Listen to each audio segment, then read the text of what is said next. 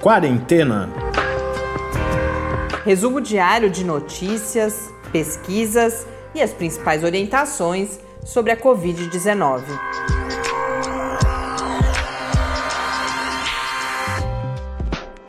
Quarentena, dia 198. Olá, bem-vindos ao nosso centésimo, nonagésimo oitavo encontro aqui no Quarentena. Eu sou Mariana Pedson. E eu sou Tárcio Fabrício. Episódio 198 que nós gravamos no dia em que o mundo chegou a um milhão de pessoas mortas devido à Covid-19. Mais precisamente, nesse momento, no painel da John Hopkins estão registradas 1 milhão 2.676 mortes, uma marca sem dúvida nenhuma muito triste, muito trágica que a gente tem que noticiar e mais trágico é que destes desse 1 milhão 142 mil e 58 mortes registradas aqui no nosso país e por que, que eu, eu falo em, em mais trágico? Porque a gente sabe que parte, embora a pandemia a gente não pode dizer também que fosse imprevisível e que eventualmente não pudesse ter sido, inclusive, se não evitada, uh, mitigada, porque já tivemos a oportunidade de conversar aqui no Quarentena ao Vivo, que há medidas de não só de vigilância, mas toda a relação com uh, as questões ambientais, o, o desmatamento, tudo isso era de certa forma uma tragédia anunciada. Mas especi muito especialmente aqui no Brasil, além da gente também ter essa outra marca triste, ontem mesmo, a gente não vai se aprofundar aqui no quarentena, mas ontem o país inteiro ficou estarrecido com o que aconteceu em relação a uma série de legislações ambientais, Talvez uma das mais graves seja a retirada de uma série de proteções para as áreas de mangue e de restinga. Então, de fato, a, a situação aqui no Brasil é, é, desesperadora e, muito especialmente, além da gente então estar vivendo essa pandemia que poderia, em termos mundiais, ter, a história poderia ter sido outra. Aqui no país, a gente sabe sem dúvida nenhuma que o número de casos e, consequentemente, esse número de mortes poderia ter sido ter sido não, né? Ser, porque seguimos com, uh, apesar, hoje foram 317 novas mortes nas últimas 24 horas, então, uh, de fato, a gente vê, ao menos no, nos números, um, uma diminuição da velocidade, mas lembrando o recado do professor Bernardini, daqui a pouco eu já dou o, os números dos estados, inclusive, que isso, embora, por exemplo, aqui no estado de São Paulo, de fato, a gente tenha uh, alguma uma diminuição importante da velocidade da pandemia, um risco longe de, de, nulo, mas um pouco diminuído. Em outros lugares a gente tem essa curva bastante mais é, íngreme de certa forma, então a gente tem que olhar localmente e regionalmente, mas embora estejamos então nesse momento um pouco uh, menos grave da pandemia, nós seguimos com uh, números crescentes de casos, de mortes e com uma flexibilização cada vez maior, não só em termos de, de normas agora, quando a gente fala de flexibilização, mas do próprio comportamento, uma percepção cada vez de, de mais de, de, um risco diminuído, e isso infelizmente pode nos levar a uma situação como alguns países europeus, por exemplo, uh, vivem nesse momento de, um, de uma espécie de segunda onda, de uma retomada de números mais elevados de casos e de mortes. Mas o que acaba sendo uma diferença é que até circulou um gráfico nas redes sociais na semana passada que era, era muito didático, que mostrava o mundo inteiro tendo um pico de mortes e aí imediatamente é, esses números despencavam também na mesma velocidade. É, aqui isso é fato, a curva não, é é lenta. Ela sobe e aí continua lá em cima, ela não, não desce na mesma intensidade como foi a subida, entendeu? É, e agora quando a gente vê a curva que vai se formando nas últimas semanas, é justamente uma descida bem mais lenta é, do que essa que foi brusca em outros países, porque nesses outros países, em geral, essa queda é devida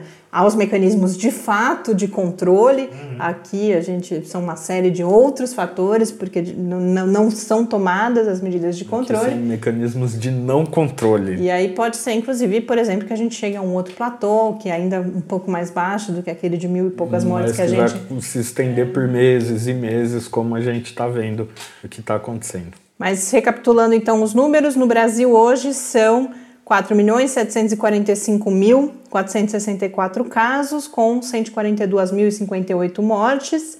No mundo, inclusive, eu não dei os números, eu dei só o número de mortes, então 1.002.676 mortes, e os casos, segundo a John Hopkins, são 33.401.514, um pouquinho mais baixo esse número, como sempre acontece na Organização Mundial da Saúde, são 33.206.004 casos.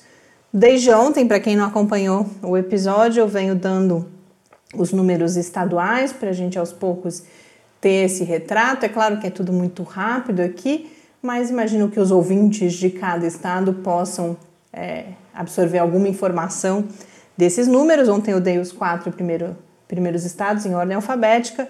Hoje, Bahia, Ceará, o Distrito Federal e o Espírito Santo. Na Bahia, então, um total de 306.629 casos, com 6.648 mortes, um acréscimo de 49 mortes nas últimas 24 horas. No Ceará, o número de casos acumulados é de 239.062, com um total de 8.921 mortes, duas mortes registradas nas últimas 24 horas. No Distrito Federal são 190.505 casos, com 3.203 mortes, 15 novas mortes. E, finalmente, no Espírito Santo, 129.796 casos, com 3.524 mortes, 20 novas mortes. Esses dados hoje são do Ministério da Saúde, o site do CONAS está fora do ar no momento em que a gente grava, mas em geral esses números têm sido os mesmos.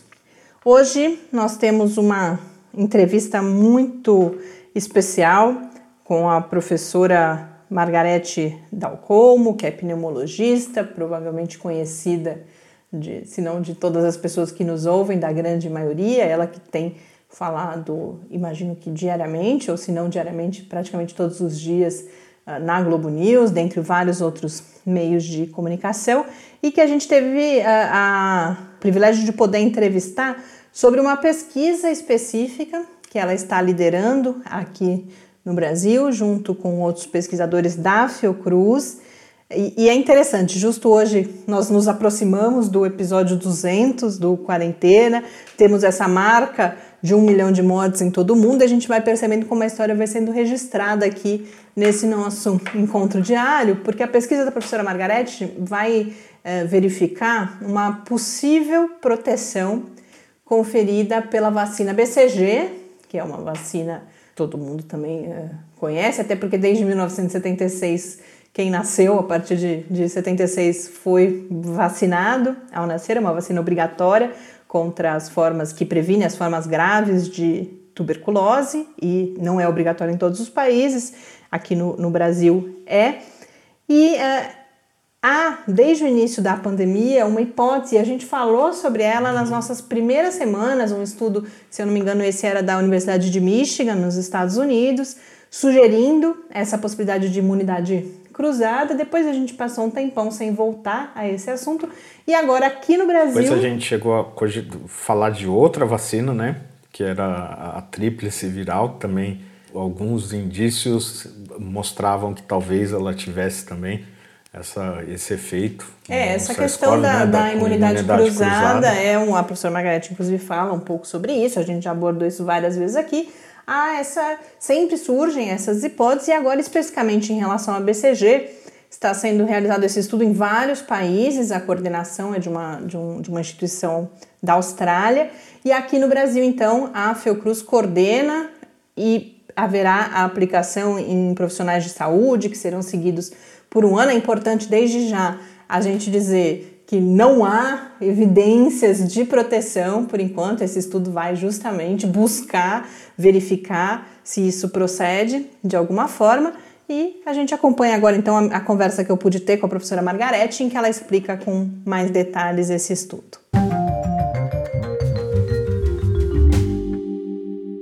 Professora Margarete, muito obrigada. É com muita felicidade que a gente recebe essa participação aqui no, no podcast Quarentena para falar de um assunto que nós abordamos lá no início da pandemia, quando começaram, quando apareceu o estudo da Universidade de Michigan, começou a se falar da BCG e depois isso saiu um pouco do radar e agora a gente tem a, essa é, realização do estudo também aqui no Brasil, sobre o qual a gente vai falar hoje, mas antes eu queria fazer essa, justamente essa retrospectiva ao longo aí desses uh, seis meses já, um pouco mais, na verdade, o que, que já se acumulou, que tipo de estudo já foi realizado e que Portanto, que evidências nós temos nesse momento que levam a essa hipótese de uma possibilidade de proteção e, portanto, a realização do estudo? É, obrigada pelo convite, Mariana e a universidade. É um prazer conversar com vocês. Bom, você se lembra, Mariana, alguns trabalhos já foram feitos, inclusive, com a vacina BCG. A vacina BCG é muito interessante, né, porque ela, ela provoca uma reação imunológica muito variada, né? e há, uma, há várias hipóteses que não são novas de que ela protegeria contra é, infecções heterólogas, né, outras infecções, né?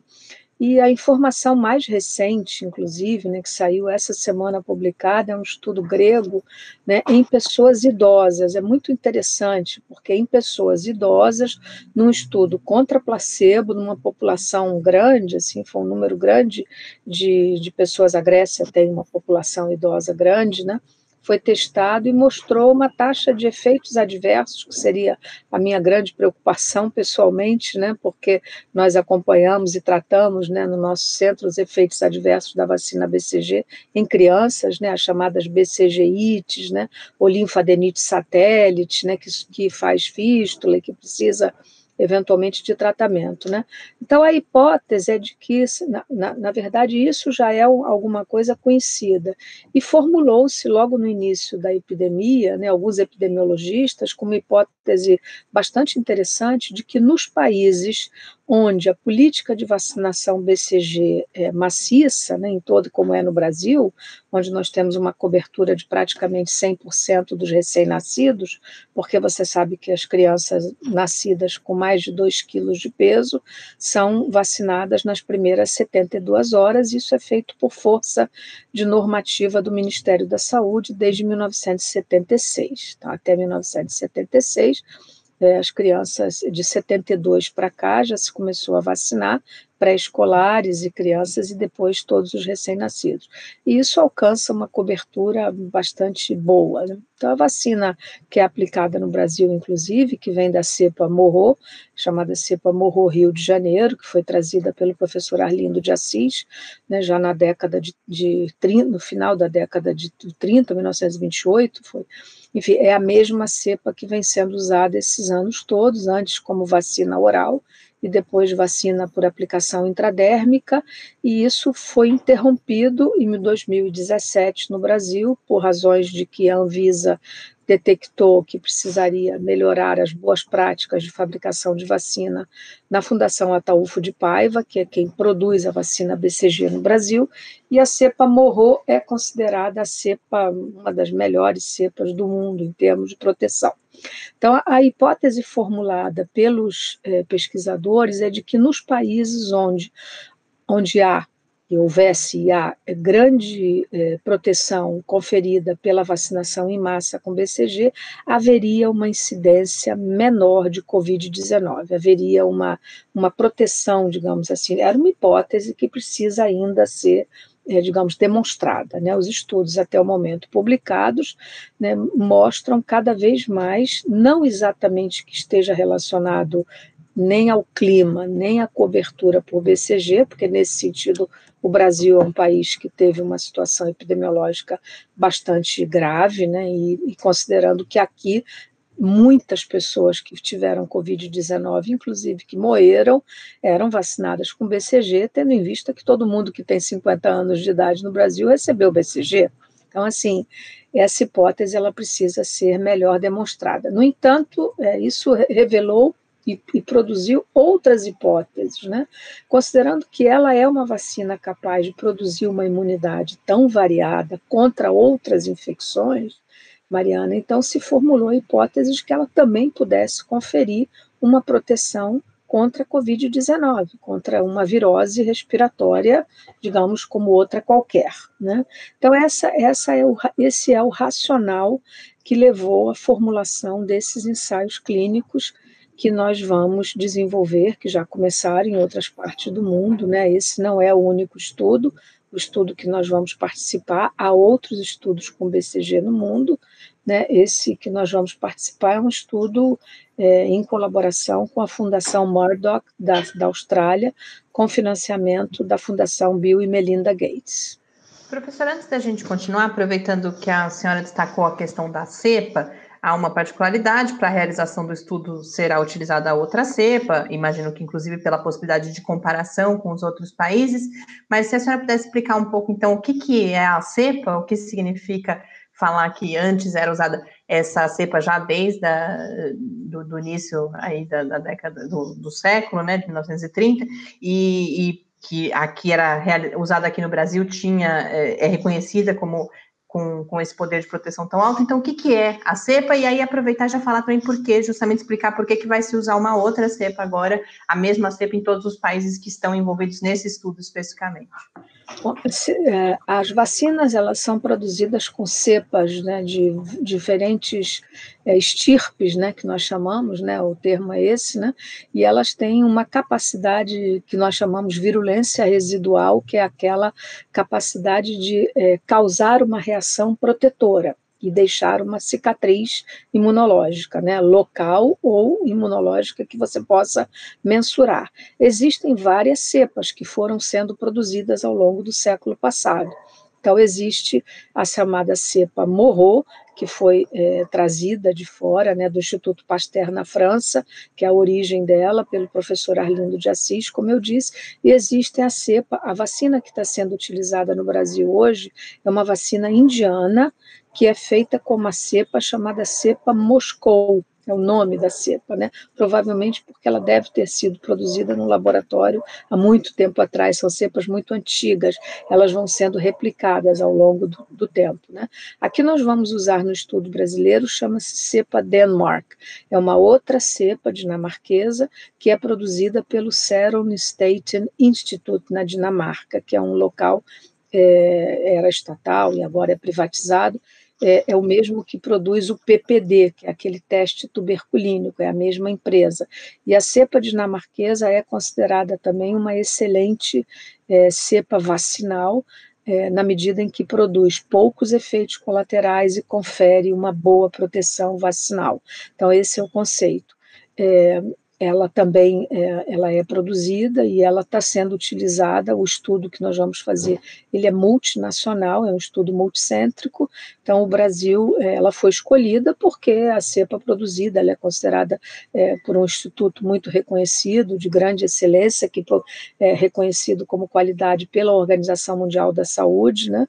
E de modo que é, a cepa será a mesma utilizada em países como a Austrália, onde está, digamos assim, a sede do estudo, né, no Instituto Murdoch de Melbourne, é, e a, na Espanha, na Holanda, na Inglaterra e no Brasil. Então, portanto, é um estudo que pretende vacinar 10 mil, uh, no mínimo 10 mil profissionais de saúde que serão avaliados. Sendo que uh, as populações serão diferentes, Mariana, é curioso, porque a nossa população que será vacinada, muito provavelmente ela terá sido toda vacinada com BCG ao nascer, porque as pessoas que serão vacinadas, muito provavelmente, estão na ativa, né, tiveram contato com a Covid-19, né, porque esse é o critério, digamos assim, de inclusão no estudo, e isso poderá ser comparado com, Paris, com, com países onde a vacina BCG não é política de saúde pública, como a Inglaterra, por exemplo, como a Espanha. Né? Então, assim, esses países costumam vacinar com BCG apenas filhos de imigrantes, né? que venham de áreas onde a prevalência e a incidência de tuberculose ainda seja relevante, né? seja alta como brasileiros, por exemplo, é, países asiáticos, onde a incidência de tuberculose é sabidamente muito mais alta, muito mais alta do que o Brasil, inclusive. E falando especificamente do estudo, aqui no Brasil serão 3 mil profissionais de saúde do Mato Grosso do Sul e do Rio de Janeiro. Uh, quando que começa? Já, já estão sendo recrutadas essas pessoas? E como que o estudo segue? Por quanto tempo? E como que vocês vão acompanhar essas pessoas? E o que, que vocês estarão observando ao longo desse tempo? O estudo é um estudo complexo, Mariana, até porque ele tem que ser feito num período de tempo muito curto. Né? Nós temos que aproveitar o momento epidêmico, quando nós ainda temos um platô de transmissão bastante alto no Brasil. Né? Então, o Brasil é um bom local para desenvolver esse estudo. Né? O racional do estudo será vacinar pessoas que eventualmente tenham tido contato com a Covid-19, que sejam comprovadamente eh, negativas, serão todos testados com teste de RT-PCR previamente, será feito coleta de sangue para estudo de marcadores imunológicos, será anotada a informação de quem tem cicatriz vacinal ou a documentação provando que recebeu vacina BCG ao nascer, para verificar se isso tem alguma importância na, na, na questão da resposta, né? considerando que todos foram vacinados e com a mesma cepa, então o Brasil tem uma certa homogeneidade, digamos assim, nessa nessa condição. Então, os profissionais serão incluídos, serão entrevistados, serão vacinados. A vacina é contra placebo, né, duplo cego, randomizado, então nós não saberemos a quem estaremos aplicando a BCG. As embalagens são iguais, né, de placebo, é soro fisiológico, né, o, o placebo. É, será aplicado igual como se fosse uma vacina BCG no deltoide do braço direito, enfim, seguindo a mesma norma para todo mundo, e, e serão colhidos é, exames de sangue para marcadores imunológicos no momento inicial em que a vacina for aplicada é, será colhido igualmente um teste chamado IGRA, que é um teste de detecção de interferon gama que nós usamos para verificar se a pessoa é ou não portadora de infecção latente por tuberculose, ou seja, não é doente, né? ele não está doente por tuberculose, mas ele pode ter um teste IGRA, é, que nós vamos usar, é o quantiferon Gold, que é usado no Brasil, validado pela Conitec, então, nós vamos, todo mundo vai colher sangue para esse teste, para outros testes imunológicos, e isso será repetido ao longo dos 12 meses de acompanhamento das pessoas vacinadas, e será feito coletas de sangue no mês 3, no mês 6, no mês 9 no mês 12. Todos serão avaliados e acompanhados durante 12 meses. O acompanhamento é muito trabalhoso, porque essas pessoas terão que ser acompanhadas, inclusive, para verificação, como é uma população adulta, acima de 18 anos, para verificação da presença de reação adversa local causada pela vacina BCG, o que nós sabemos que pode ocorrer. Né? Então, que efeitos adversos são esses que nós teremos que observar? Se apresenta é, pústula muito, muito, digamos, importante no local da aplicação, se apresenta fístula, se apresenta adenite satélite, né, que nós chamamos, quer dizer, aqueles gânglios linfonodos axilares ou cervicais, eventualmente, né, dependendo do, do tipo de reação, e essas pessoas têm que ser acompanhadas e eventualmente tratadas, se for o caso, né? É, a, a, a, taxa de reação adversa esperada é muito pequena, né? A vacina BCG, nós sabemos que isso pode ocorrer, né? Nós mesmo na, na Fiocruz, onde eu trabalho, nós tratamos uma ou outra reação adversa que nos são trazidas para é, tratamento dessas crianças e nós sabemos que a vacina BCG ela tem uma possibilidade, né, qualquer uma delas, né, exatamente porque ela é uma vacina altamente antigênica, ela é capaz de produzir uma reação imunológica bastante intensa, é por essa razão que ela pode eventualmente, né, já é uma hipótese demonstrada de que ela protege, né, em criança, sobretudo, ela protege contra as chamadas infecções é, heterólogas, e ela pode, é, digamos assim, interferir até na, na, na, na, sobrevida, né? digamos, sem infecção. Essa é a hipótese que hoje se faz é, para aplicação em população idosa, sobretudo, que é uma experiência que ninguém tem. Né? Quer dizer, pelo menos o único trabalho que eu conheço é esse que foi publicado agora na revista Cell, recentemente é, feito esse estudo que eu já me referi na Grécia. Né? Então é isso. É, então o que que nós vamos observar é qual é a imunidade induzida, considerando que inclusive muita dessa população que nós vamos vacinar, ela terá sido, como ela provavelmente é jovem, num, jovem no sentido de ter menos de 30 anos, muita gente, né, profissionais de saúde que estão na linha de frente, que são jovens, né, ou até 40 anos, essas pessoas foram vacinadas com outras vacinas, como vacina de sarampo, vacina de pólio, né? enfim, vacina Sabin para pólio, muitas delas já receberam outras vacinas nós precisaremos dessa informação para verificar se há uma relação de, é, de imunogenicidade é, entre uma, uma vacina e outra, né? nessa, nessa população diferente. Professora, eu queria agora eh, que a gente tentasse explicar um pouco. Eh, vocês vão olhar, por exemplo, para marcadores imunológicos. Eh, o que, que, tipo de proteção que se tem? Como que se dá justamente essa proteção contra as outras infecções, em termos de, do funcionamento do nosso sistema imunológico? O que é que a vacinação produz? Que nos protege de algo que não é o que foi pensado inicialmente como ação primeira dessa vacina. É uma proteção, por exemplo, de, de não se infectar, de não se agravar a doença, e como que o corpo reage, que, que, o que, que é produzido que nos protege, então, seja da infecção, seja do agravamento de outras doenças.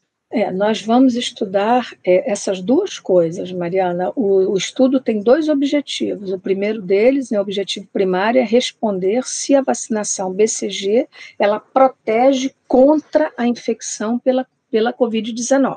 Esse é o primeiro objetivo, ou seja, quantas pessoas vacinadas apresentarão doença. E o segundo objetivo é naquelas que apresentarem doenças, que tipo de doença, se a vacina foi capaz, como é a nossa hipótese, da mesma maneira como ela causa é, proteção para outras infecções ditas heterólogas, né, se ela foi capaz de atenuar a virulência do episódio. Então, se aquelas pessoas que vão apresentar Covid-19 tendo recebido a vacina e continuando as suas atividades, trabalhando, elas continuarão expostas, portanto, se elas vão se contaminar e apresentar Covid-19, elas apresentarão uma forma mais branda do que aquela é, que então para isso é que nós vamos estudar marcadores imunológicos de imunidade, né? É claro que essa população será muito variada, né, de pessoas e nós vamos comparar com placebo. Então, quer dizer, como é uma, um estudo de fase, digamos, 3, né? Quer dizer, na verdade é quase um estudo de fase 4, né? Porque a vacina está comercializada, a vacina está no mercado, então assim, mas é, é, como é um estudo grande, né? Com o número de pessoas, o total que vai ser é, analisado são 10 mil profissionais de saúde, né? Em populações diferentes, é claro que esse estudo vai gerar uma quantidade de informação que vem desde a heterogeneidade desses grupos, né, de país, de étnicos, enfim, uma série de questões é, que serão interpretadas. Mas as hipóteses são essas: é de que ela possa não só impedir é, a infecção pela Covid-19, como, se infectado, ela poderá atenuar e quanto ela poderá atenuar a severidade dessa infecção eventualmente contraída. Eu queria insistir ainda nesse ponto, porque eu acho que é algo que a pandemia foi evidenciando para a gente, ao menos para mim e para várias pessoas com quem a gente tem conversado, acho que a gente tinha uma, uma ideia, ou a população em geral, um, uma ideia um pouco limitada de imunidade, pensando, por exemplo, ah, você tem o SARS-CoV-2 e aí você vai ter um anticorpo específico contra o SARS-CoV-2 que vai lá e o mata ou impede que a gente se infecte. Mas o que a gente percebe, eu acho que é isso que está envolvido bastante nesse estudo, é que você tem muitos outros mecanismos, e é por isso que uma vacina como a BCG pode ter esse efeito para essas infecções heterólogas, né? É, enfim, os, os pesquisadores descrevem como é, nós temos uma imunidade chamada é, treinada, né, Mariana, adaptativa, né, enfim, ela, ela é considerada Quer dizer, o quanto nós somos é, passíveis de serem reprogramados, né, as nossas células imunes, né, digamos assim, elas são passíveis de serem reprogramadas por força de um estímulo antigênico, né, e essa resposta é que não está dada, né, ela terá que ser dada pela BCG como uma vacina antiga, largamente conhecida, como pelas vacinas novas que estão sendo utilizadas, né, que são vacinas muito diferentes entre elas, né, tem vacinas de modelo antigo, tem vacinas de modelo novo, né, então nós sabemos que aí essa quantidade de vacinas tão diferentes entre si, elas terão que responder a mesma coisa, né, quer dizer, se as vacinas todas elas exploram, né, a chamada resposta imune adaptativa, né, que ela é específica para cada, para cada invasor, digamos assim, né, no caso do SARS-CoV-2, né, e ela gera memória, né, ela tem que deixar o sistema imune preparado para para um novo retorno, né, para uma nova, para um novo estímulo, né, para um novo retorno de vírus ou mesmo de bactéria, na verdade, né.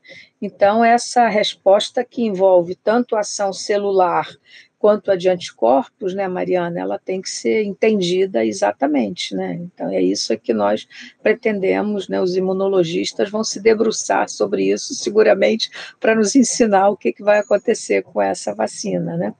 Então, uma vacina de vírus, né, uma vacina para vírus, né, que não é o caso da BCG, que é uma vacina criada por uma bactéria, né, é uma vacina de vírus, ela deve buscar uma boa resposta, tanto de anticorpo quanto uma resposta celular, né, Mariana? Então, nós não sabemos se isso vai acontecer com a, a BCG, né? Aí os imunologistas poderão explicar, sem dúvida nenhuma, muito melhor do que eu, né?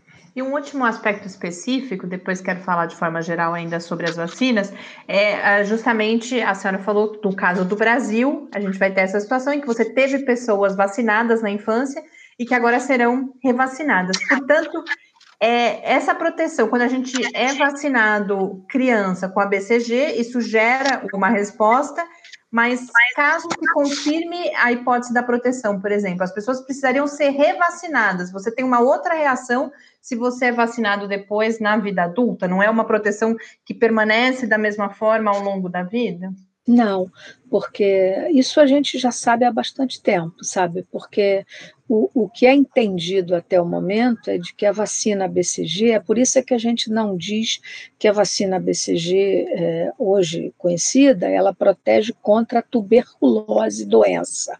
Né? Ela protege contra formas graves e disseminadas de tuberculose.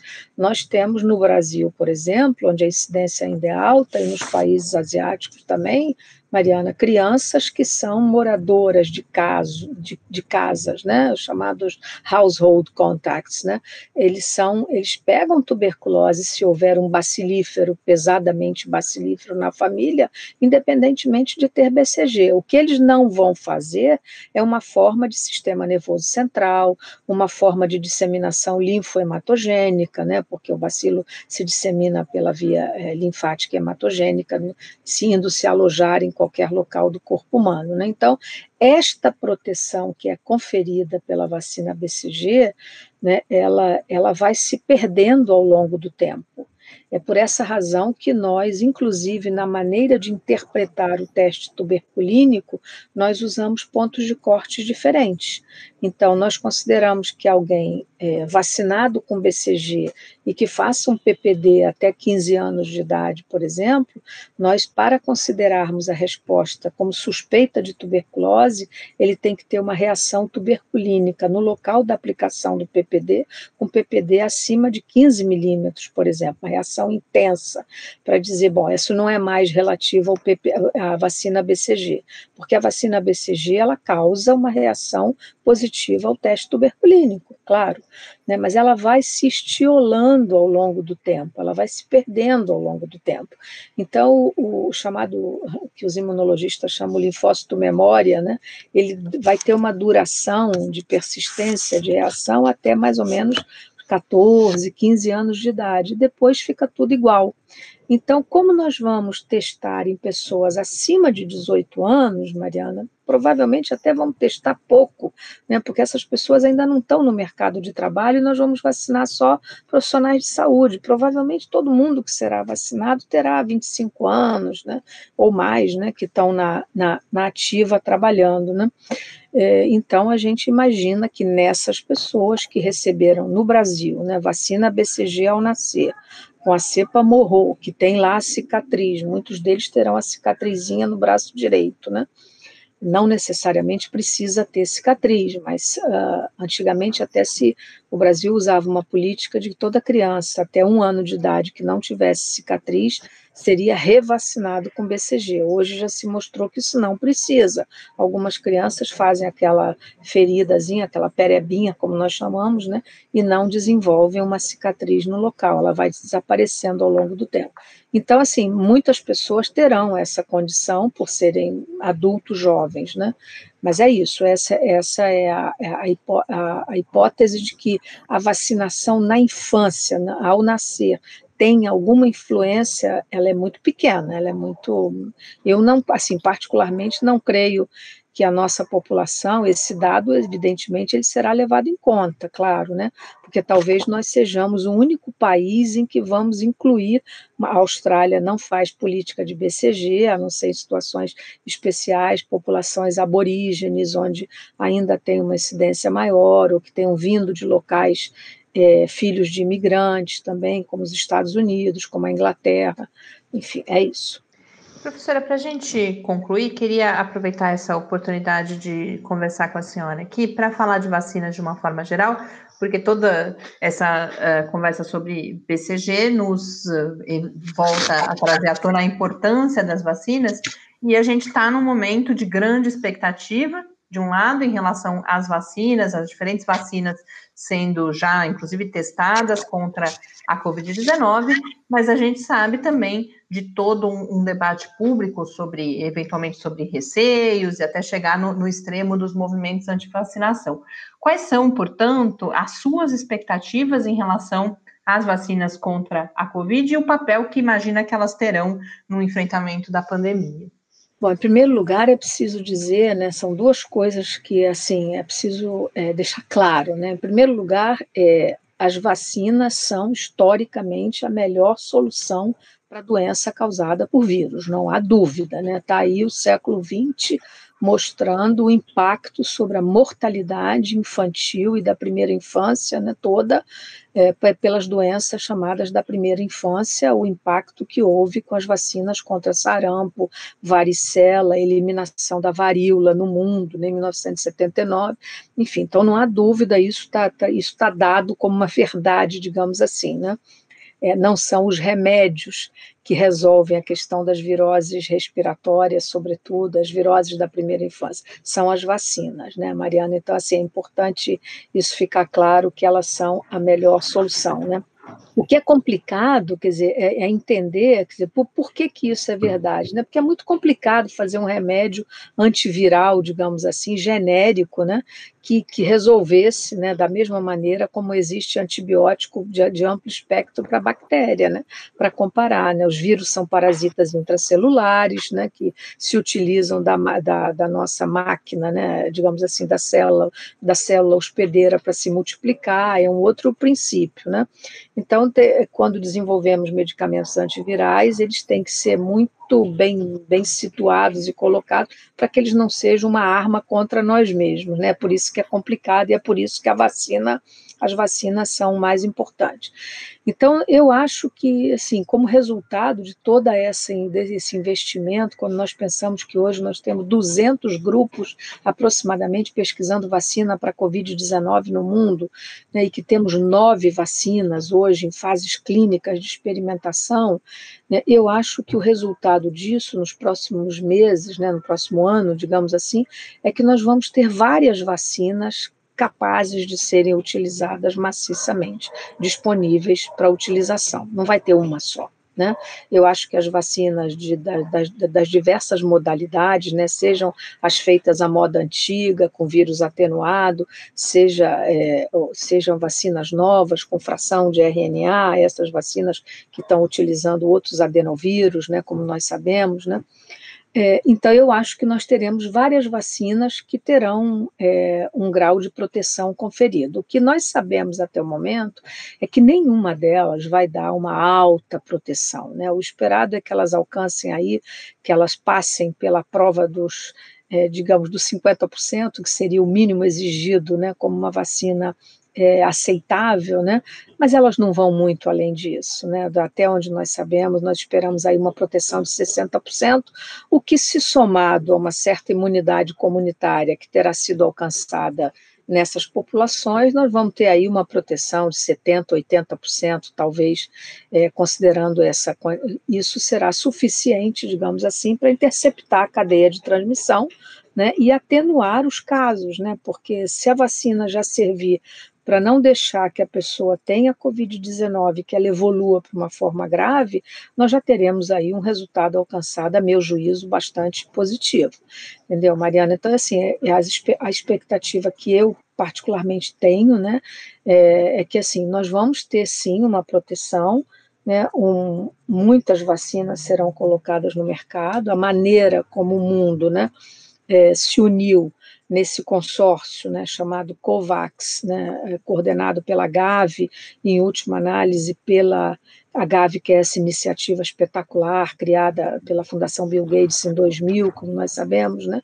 e hoje esse, essa iniciativa toda mundial está coordenada pela Organização Mundial da Saúde, eu acho que sim, que nós teremos aí a custo humanitário e em países como o Brasil, em que as vacinas serão incorporadas ao SUS, seguramente nós poderemos dar, vacinar uma grande parcela da população mundial. Né? E essa iniciativa COVAX, ela de, de toda maneira nos dá um alívio, né? no sentido de que ela é digamos, equânime, né, no sentido do acesso, e ela deixa de privilegiar, porque não há dúvida, nessa guerra, nesse mercado de vacinas, é, o mundo será tão desigual quanto ele já é normalmente, né, e os países ricos terão condições de comprar toda a produção e vacinar as suas populações primeiro, em detrimento dos países mais pobres. Né? Então, essa iniciativa ela é muito positiva e e nós estamos esperando ansiosamente que o Brasil assine essa. O Brasil já manifestou que tem intenção de formalizar isso e nós esperamos que isso seja feito muito brevemente. Professora, muito obrigada. Foi, além da riqueza de informações, foi um, um prazer e uma honra recebê-la aqui e quero também agradecer muito por todo o seu trabalho. Tá, muito obrigada, foi um prazer também e agradeço muito à universidade pelo convite.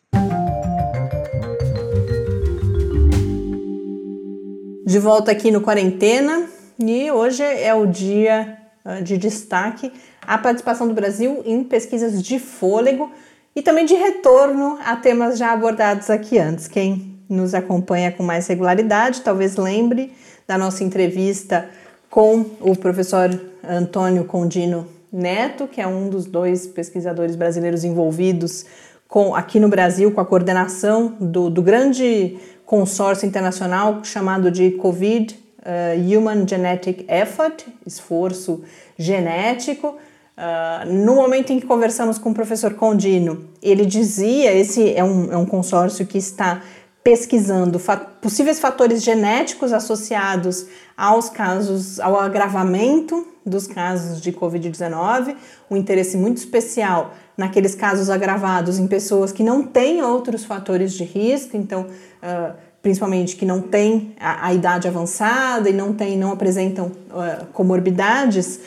E na, na, na, ocasião da nossa entrevista, o professor Condino já fez, até brincando um pouco, todo um suspense de que em breve haveria resultados publicados importantes que trariam uh, alterações no tratamento de parte dos casos de Covid-19. E nós tivemos no final da semana passada a divulgação, a publicação na Science de dois estudos vinculados a, a, a esse grande consórcio internacional, com justamente esses primeiros resultados que mostram, em parte desses casos agravados, justamente esses fatores genéticos. Um dos estudos, ele foi realizado com análises do plasma e do soro de 987 pacientes com casos graves de COVID-19, mais 663 casos assintomáticos ou pré-sintomáticos, e aí um grupo controle de 1.127 indivíduos saudáveis. E o que esse primeiro estudo mostrou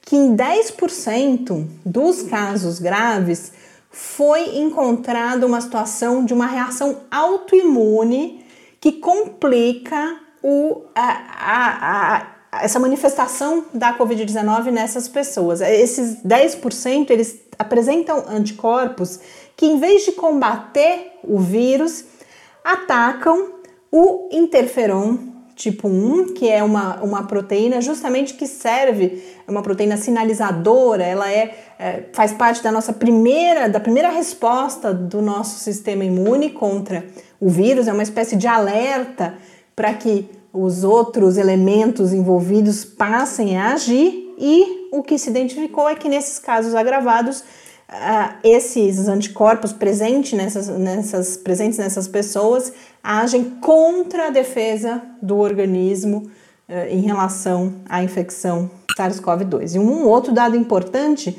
é que 95% dessas pessoas em que se identificou essa condição, 95% são homens. Então, isso poderia também explicar o maior número de casos agravados e de óbitos entre os homens. E o outro estudo vem se somar a esse, mostrando que nesse outro estudo foram 659 pessoas, eh, casos graves, e destes, eh, 3,5% apresentavam mutações genéticas que impediam o organismo de produzir aí sim os anticorpos de combate ao SARS-CoV-2. Então, esses resultados, como o professor Condino tinha adiantado, eles podem levar a, além dessa compreensão de, de como se dão esses casos, eventualmente de, dessa prevalência entre pessoas do sexo masculino, mas também agora podem ajudar na, na construção de intervenções terapêuticas, de tratamentos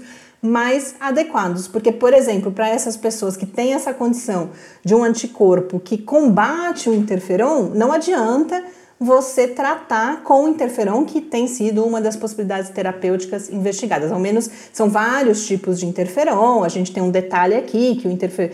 essa condição foi encontrada principalmente é, em relação ao interferon do tipo A, então pode ser que tratar com interferon do tipo B seja mais adequado, e tem uma série de outras implicações Agora, isso não muda nesse instante, isso é uma coisa importante da gente destacar.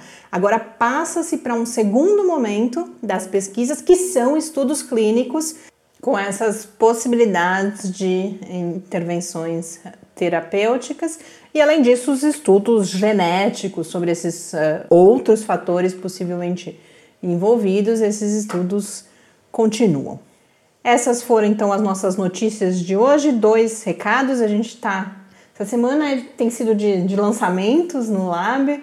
Eu vou aos poucos e hoje eu queria anunciar mais uma série relacionada à Covid-19, que é a série de videocasts, que também será disponibilizada na forma de podcast, Ciência contra a Covid-19. Nós fizemos um chamado temos feito, continua vigente. Há pesquisadores de todo o Brasil, de todos os níveis, desde a iniciação científica até pesquisadores mais experientes, pesquisadores uh, de pós-graduação, pesquisadores de pós-doutorado e os pesquisadores sênior, de fato, para que nos contassem, que fizessem gravações caseiras, nos contando do seu trabalho de pesquisa no enfrentamento da pandemia, seja de forma direta ou em alguns aspectos relacionados de alguma forma, mas não necessariamente tão diretamente. E hoje nós, as pessoas vêm respondendo a esse nosso chamado e a partir de hoje a gente começa a divulgar. O primeiro episódio é com a Marilane Colnago, da Unesp, que nos conta sobre uma ferramenta de acompanhamento dos números da Covid-19 aqui no estado de São Paulo, que é o SP Covid Info Tracker. Então você pode conferir o videocast no site do Lab, nos nossos canais no YouTube, no Facebook. Será lançado ao longo do dia de hoje. Quando vocês ouvirem esse podcast, provavelmente o lançamento já terá acontecido e ao longo das próximas semanas a gente vai divulgar os outros episódios e a gente traz para compartilhar também essas pesquisas com vocês aqui no Quarentena. E quero reforçar o convite para a nossa live de sexta-feira às 4 horas da tarde sobre Covid e cérebro, hoje apresentando um pouco melhor os nossos convidados. Na sexta eu converso com a Fernanda Barros Aragão, que é pesquisadora de pós-doutorado na Universidade Federal do Rio de Janeiro e que está com pesquisa de pós-doutorado justamente relacionada à investigação dos impactos da Covid-19 no sistema nervoso central. Fernanda, que também tem um compromisso com a divulgação científica e realiza um podcast o Neuropod, que é sobre neurociências, e a gente deve conversar sobre isso também na sexta-feira. E o nosso outro convidado é o professor Felipe Glenn, da Universidade de Brasília, que integra e coordena em Brasília um estudo que é multicêntrico em vários hospitais brasileiros. Em Brasília acontece no Hospital Universitário e no Hospital Sírio-Libanês, que também vai acompanhar pacientes com sintomas neurológicos da Covid-19 e aí o foco é justamente aquela que é uma das principais questões sobre é, essa questão neurológica, que é se esses sintomas aparecem por uma possibilidade de infecção do vírus mesmo, nos tecidos do sistema nervoso central, ou e ou, né, porque pode ser as duas coisas inclusive, como fruto da reação do próprio organismo, a chamada tempestade de citocinas, todos os processos inflamatórios envolvidos. Então, a gente vai saber mais sobre essas pesquisas e também sobre o estado da arte, digamos, o que se conhece até agora sobre esses impactos da Covid-19, impactos neurológicos, impactos sobre o cérebro e o sistema nervoso central como um todo. Então, fica aqui o convite para acompanharem mais esses, essas produções do Lab. Um grande abraço e até amanhã. Até amanhã. Quarentena é uma realização do Laboratório Aberto de Interatividade para Disseminação do Conhecimento Científico e Tecnológico da Universidade Federal de São Carlos, o LAB da UFSCar, do Centro de Desenvolvimento de Materiais Funcionais, CDMF, e do Centro de Inovação em Novas Energias, o CINE. Pauta, produção e apresentação: Mariana Pezzo e Tárcio Fabrício. Arte e design de Henrique Mateus. Desenvolvimento web, Eduardo Martins. Edição de áudio, Lucas Stefanuto. Apoio Fundação de Amparo à Pesquisa do Estado de São Paulo.